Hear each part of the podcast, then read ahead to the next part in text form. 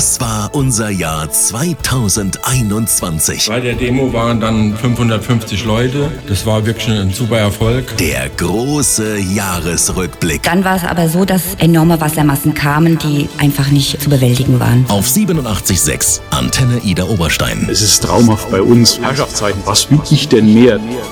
Die Anzahl der Einsätze der freiwilligen Feuerwehren bei uns an der Nahe unterschied sich im alten Jahr nicht sonderlich von der Zahl der Jahre zuvor. In Bad Kreuznach sind erneut fast 600 Einsätze gefahren worden, in Ida Oberstein waren es knapp über 250. Es waren aber deutlich weniger Flächen- und Waldbrände als in den viel zu trockenen Jahren davor. Dafür gab es einige größere Häuserbrände, die den Feuerwehrleuten wohl noch lange in Erinnerung bleiben werden, wie der Brand in der kleinen Kannengasse in Bad Kreuznach. Der Pressesprecher der Freiwilligen Feuerwehr Bad Kreuznach Kreuznach, Alexander Jodeleit, erinnert sich. Als wir dort eintrafen, schlugen aus dem Obergeschoss und Dachgeschoss äh, die Flammen bereits. Eine Person wurde noch vermisst. Wir mussten die Gebäude, die Nachbargebäude schützen durch Riegelstellungen, mhm. über Drehleitern. Hier wurden wir auch von anderen Kräften unterstützt. Und das Ganze bei minus 9 Grad Celsius, was natürlich sehr widrige Umstände waren. Leider konnten wir die Bewohnerin dann später nur noch tot bergen.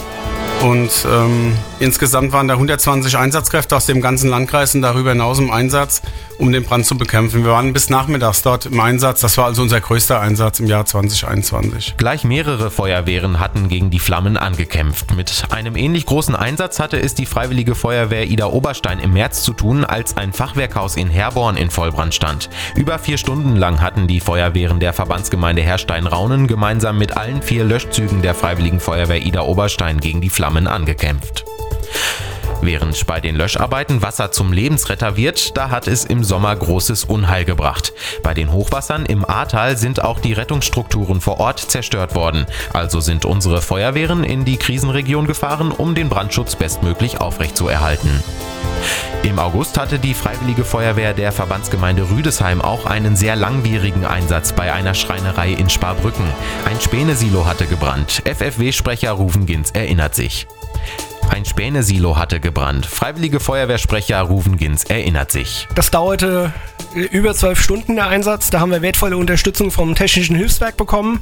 Äh, die haben äh, Baufachberater geschickt, äh, die haben einen Kran geschickt, mit dem wir dann das, die Späne mit einer, ich sag mal, so einer Abrissbirne runtergedrückt haben, damit wir sie dann löschen konnten. Aufsehenerregende Einsätze gab es auch bei der Freiwilligen Feuerwehr Bad Kreuznach im Bereich der Tierrettungen. Dazu noch einmal Alexander Jodeleit. Äh, Schlangenrettungen zum Beispiel, das ist auch ein bisschen außergewöhnlich, sage ich mal. Also einmal im Garten, wo jemand gesagt hat, ich habe eine Schlange im Garten, die haben wir dann eingefangen und ausgesetzt. Aber wir hatten auch eine Schlange, die feststeckte im Metallgitter. Die haben wir quasi das Metallgitter rausgebaut und dann in die andere Richtung rausgezogen. Ich weiß nicht, ob die Schlangen nur in eine Richtung können. Also die konnte jedenfalls nicht zurück und war in der Mitte halt ein bisschen dicker. Hm. Da konnten wir die also auch unverletzt in die Freiheit äh, verlassen. Hochwasser, Häuserbrände, Verkehrsunfälle, Tierrettungen. Immer haben Menschen alles stehen und liegen lassen, ihr Bett oder den Arbeitsplatz verlassen, um anderen zu helfen. Gedankt wurde es ihnen nicht, als es um die gerechte Verteilung der seltenen Corona-Impfdosen ging. Keine Feuerwehr hatte sich beklagt, als die Priorisierung in der dritten Welle nach Risikogruppen und medizinischem Personal vorgenommen wurde. Aber als sie innerhalb innerhalb der Priorisierung nach hinten fielen, da regte sich Unmut unter den Lebensrettern. Das darf nie wieder passieren.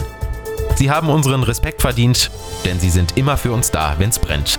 Auch im neuen Jahr. Das war unser Jahr 2021 auf Antenne Ida Oberstein.